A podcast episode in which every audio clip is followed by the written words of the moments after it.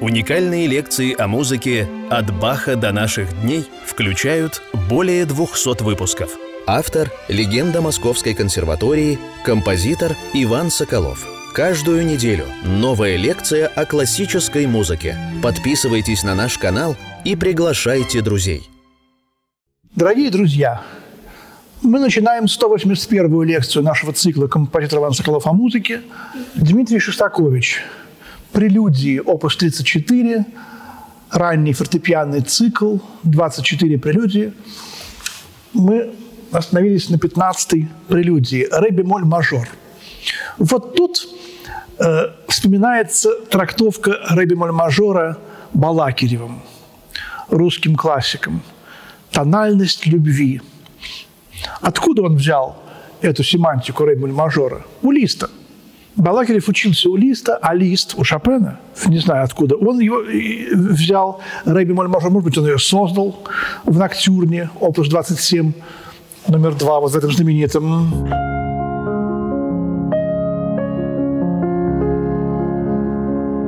Вот, и э, эта семантика была у Шопена в прелюдии 15 Вот эту семантику и э, Лист постоянно употреблял в своей пьесе «Консолясьон», э, Ребемоль мажорный знаменитый. И, и когда Чайковский писал «Ромео и Джульетта», знаменитую вещь о любви по Шекспиру, э, сюжет ему дал Балакирев. И Балакирев ему приказал сделать первую тему о вражде Монтекки и Капулетти в си миноре, в трагической тональности, главную партию. А побочную партию, тему любви Ромео и Джульетты, самую, наверное, гениальную мелодию – Моя тетя говорила, знаешь, какая самая гениальная мелодия в мире? Это тема побочной партии, тема любви из Ромео и Джульетты Чайковского. Балакирев приказал, чтобы была в ре-бемоль-мажоре.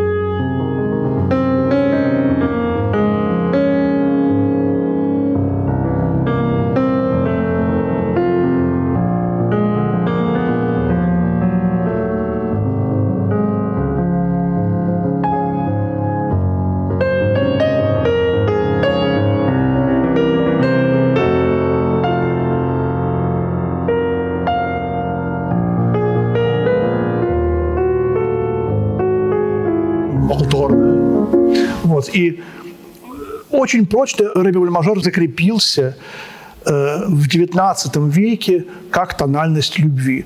Шостакович это все опровергает и в прелюдиях, и потом в прелюдиях и фугах. Прелюдия э, ре-бемоль-мажорная из э, 87-го опуса такая же, анти антилюбовная, механическая, деревянная. Вот, пожалуйста, вся душа, вся эта вот романтическая, так сказать, томительная сущность музыки для Шостаковича как бы ушла. Вдумайтесь, друзья, как бы. Вдумайтесь, вот это то, за что не любили Шостаковича. Люди, преданные музыке Шопена, Бетховена, Чайковского – Шостакович любил и Шопена, и Бетховена, и Чайковского, но он был другой. И надо было понять, почему он был другой. Вот это то, чем мы с вами занимаемся. Я разговариваю, вы слушаете лекции. Мы учимся понимать музыку как единый организм. Друзья, это очень важно. Мы учимся э, понимать, что если вот в первый момент нам что-то не нравится, в первый момент – это не значит, что это абсолютно всегда плохо. Вот этот момент очень важен. Мы должны привыкнуть, понять, почувствовать и немножечко расширить, попытаться. Не, то, что должны. Нас никто не просит. Я занимаюсь этим, поскольку я профессиональный музыкант. Я пытаюсь расширить свое понимание музыки и вместить в свое понимание все эпохи, все стили и все виды. И я не знаю, как у меня это получается. Хочу поделиться с вами. И вот эта игрушечность, мы говорили об этой игрушечности, она началась с Щелкунчика Чайковского, она пошла в Петрушку Стравинского, пошла в э, ящик с игрушками Дебюсси, э, в «Дитя и волшебство» Равеля, пошла в «Лунного Пьеро» Шонберга и прочно осела у Шостаковича.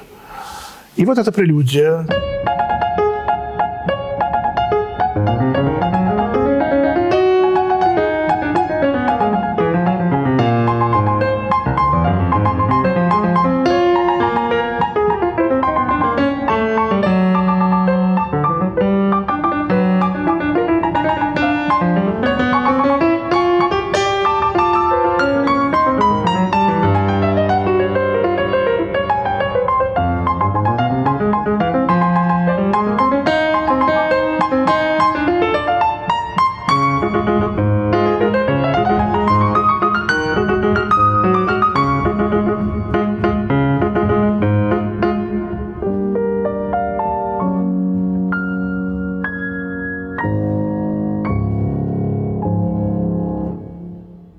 Парадоксальный конец. Все растворяется. Э, вроде бы вальс, но вальс-шутка. Такой немножко кукольный, игрушечный, стучащий вальс. Помните прелюдию из 87-го опуса?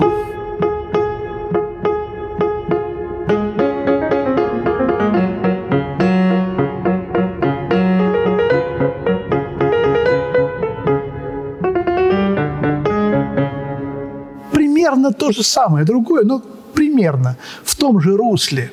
Такая же была и живопись. Помните Серебрякову «Утренний туалет»? Господи, как я люблю эту картину. Автопортрет.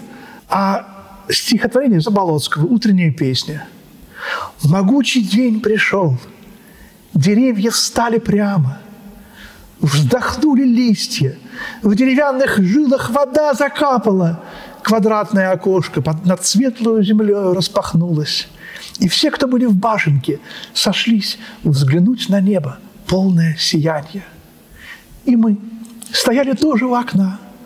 Была жена в своем весеннем платье, и мальчик на руках ее сидел, весь розовый и голый, и смеялся, и полный безмятежной чистоты смотрел на небо, где сияло солнце.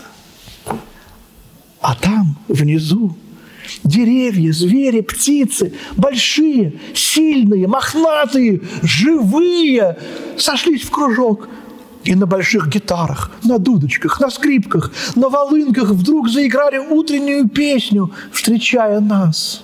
И все кругом запело так, что козлик и тот пошел скакать вокруг амбара. И понял я – в то золотое утро, что счастье человечества бессмертно. Вот эта утренняя песня, шедевр Заболоцкого. Этим заканчивается моя вещь «Деревья», хоровая. Может быть, когда-нибудь мы ее сыграем. Но отдельно эту вещь играла Лидия Анатольевна Давыдова на концерте, посвященном началу третьего тысячелетия – в зале Чайковского ансамблем «Мадригал». Прелюдия номер 16.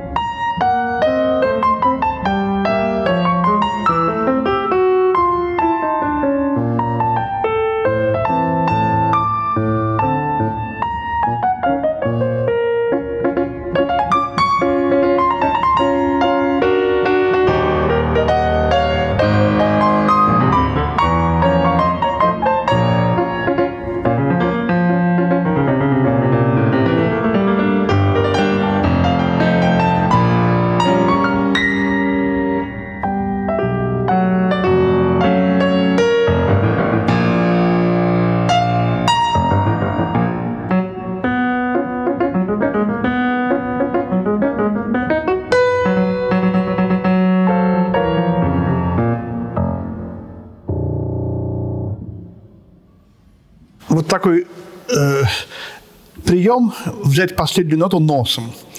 Конечно, вы помните эту знаменитую историю, как Моцарт э, взял какую-то ноту, сыграв ее носом. Ну, тут молодой Шостакович многим напоминал Моцарта. Тут просто себе бемоль, эта нотка черненькая, она единственная на клавиатуре, которая отдельно стоит. И так вот белую ноту взять носом довольно трудно. Уже в центре, так сказать, не, не помещается голова, а туда вниз удобно. Я поэтому немножко так иногда развлекаюсь. Хотя это особенно ничего не, не меняет и ни в музыке, ни в исполнении. Часовой. На карауле ночь густеет, стоит как башня часовой. В его глазах одервенелых четырехгранный вьется штык. Тяжеловесные крылатые знамена пышные полка, как золотые водопады пред ним свисают с потолка. Там пролетарий на стене гремит, играя при луне. Там вой кукушки полковой угрюмо тонет за стеной. Тут белый домик вырастает с квадратной башенкой вверху. На стенке девочка витает, дудит в прозрачную трубу.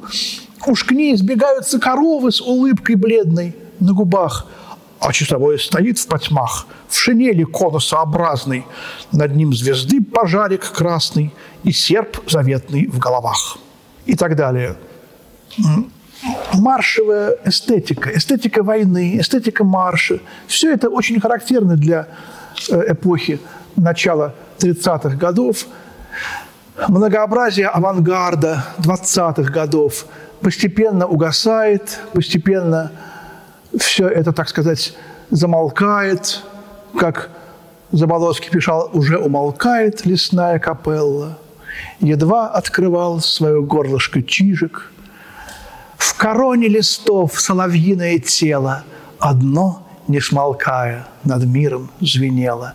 Это 39-й год, гениальное стихотворение «Соловей», когда уже все замолкли практически, и только он, Соловей, он же сам был соловьем, пел, славил мироздание, Бога. Это такая, такой смысл. Причем это стихотворение уже написано в лагерях. Оно уже где-то там на этапе создавалось.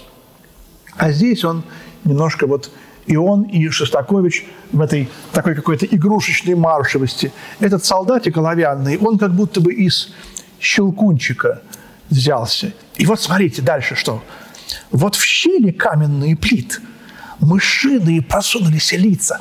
Узнаете щелкунчика? Похожие на треугольники из мела. Это зло, которое всегда здесь, с глазами траурными по бокам. Одна из них садится у окошка с цветочком музыки в руке. Гениально.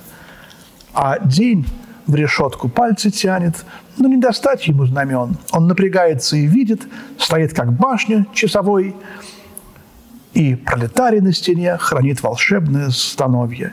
Ему знамена изголовья, а штык ружья «Война войне», и день доволен им вполне. 27 год, друзья, вот мы и Щелкунчика вспомнили. А вот Ноктюрн, э, лебмоль-мажорная прелюдия, как раз в которой и э, мы видим эту страшную, так сказать, пародию на Шопена. Во что выродился романтизм? В кавычках, как бы.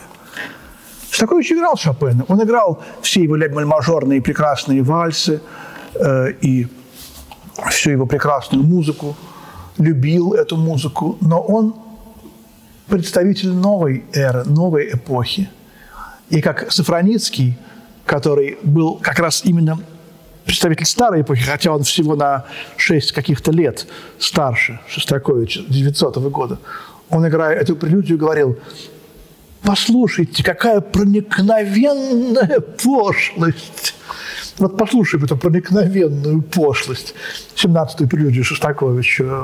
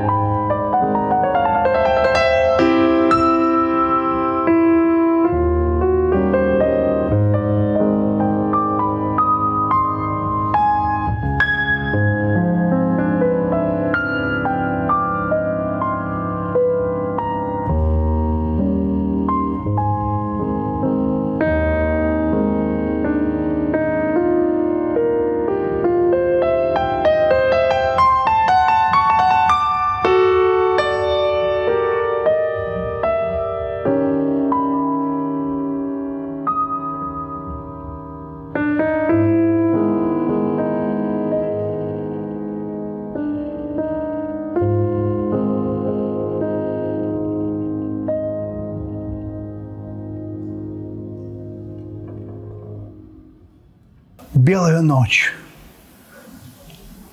Заболоцкий. Но не с самого начала. Я шел сквозь рощу. Ночь легла, вдоль по траве, как мел бела. Торчком кусты над нею встали в ножнах из разноцветной стали, и тосковали соловьи верхом на веточке. Казалось, они испытывали жалость, как неспособные к любви. Чувствуете, да?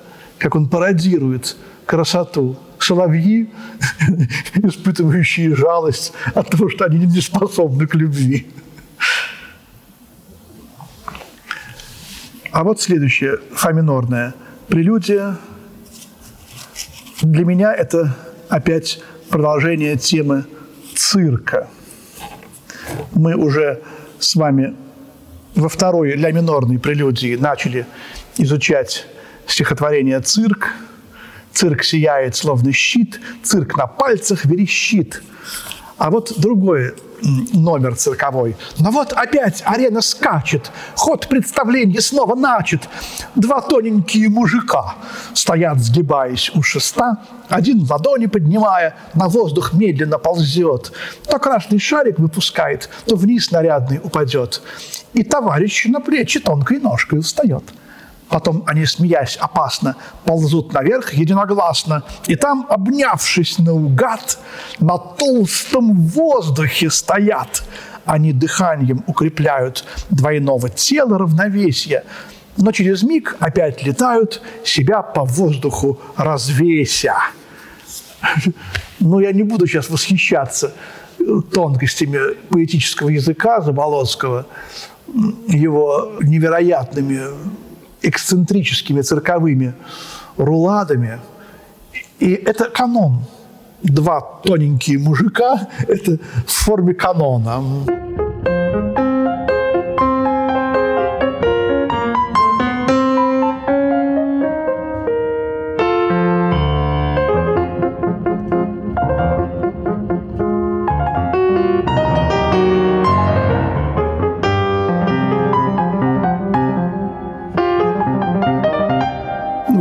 Это тоже цитаты из э, э, каких-то известных классических произведений. Э, например,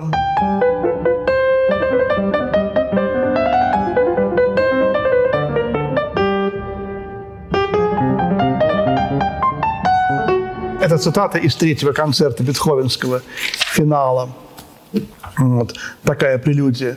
Следующая, девятнадцатая прелюдия, ми бемоль, мажор – тоже картина какой-то спокойной, якобы, так сказать, придуманной жизни. И я вспоминаю здесь э, живопись Анри Руссо, французского примитивиста, художника, который работал железнодорожным чиновником.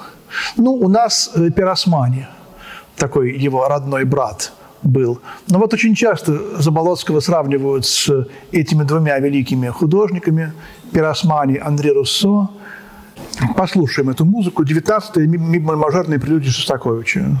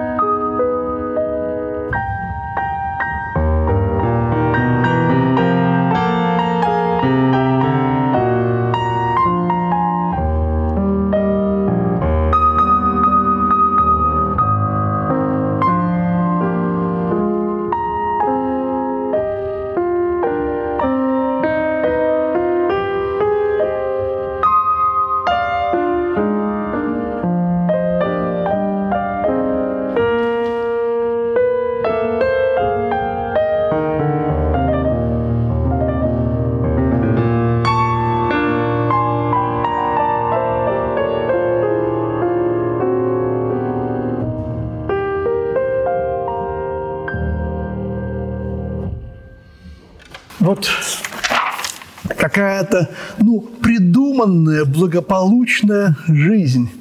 Такое есть слово «мещанство». Сейчас как-то оно уже не, применяется, но вот отдых, стихотворение Заболоцкого «Отдых». Вот на площади квадратной маслодельня, белый дом – Бык гуляет аккуратный, чуть качая животом. Дремлет кот на белом стуле, под окошком вьются гули, бродит тетя Мариули, звонко хлопая ведром. Сепаратор, бог чухонский, масло розовый король, укроти свой топот конский, полюбить тебя позволь. Дай мне два кувшина сливок, дай сметаны пол ведра, чтобы пел я возле ивок вплоть до самого утра. Маслодельня легкий стук, масло маленький сундук. Что стучишь ты возле пашин, там, где бык гуляет важен? Что играешь возле ив, стенку на бок наклонив? Спой мне, тетя Мариули, песню легкую, как сон.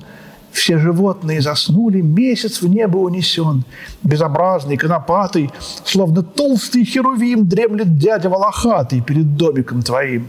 Все спокойно, вечер с нами – Лишь на улице глухой слышу, бьется под ногами заглушенный голос мой. Тут мы вспоминаем э, колотушка тук-тук-тук, спит животное паук. И последнее в этой лекции э, стихотворение Заболоцкого и прелюдия до минорная, 20 пекарня – страшная такая прелюдия. Э, до минор, 20-я прелюдия – это всегда окончание э, какого-то э, цикла до мажор первое, до минор 20 Помните шопеновскую прелюдию, похоронную? Вот, страшную прелюдию. А вот здесь как, как раз наоборот. Аллегретто фуриоза.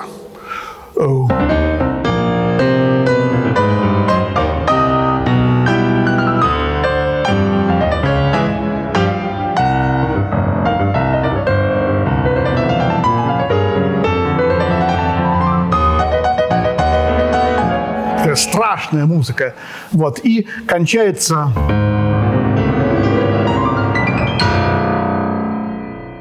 Фокстрот. Стихотворение Заболоцкого «Пекарня». В волшебном царстве калачей, где дым струится над пекарней, Железный крендель, друг ночей, Светил небесных светозарней. Внизу под кренделем Садом. Там тесто, выскочив из квашен, встает подобием белых башен и рвется в битву на пролом вперед. Настало время боя, ломая тысячи преград, оно ползет, урча и воя, и не желает лезть назад. Трещат столы, трясутся стены, с высоких балок льет вода. Но вот, подняв фонарь военный, в чугун ударил тамада и хлебопеки сквозь туман, как будто идолы в тиарах летят, играя на цимбалах кастрюль неведомый канкан, да? Такое типичное, по-моему, очень подходит. Это прелюдия 20 к э, этому стихотворению. Ну, а мы простимся до следующей лекции, в которой завершим разбор этого удивительного цикла Шостаковича «24 прелюдии», опус 34. Спасибо, всего доброго и до свидания.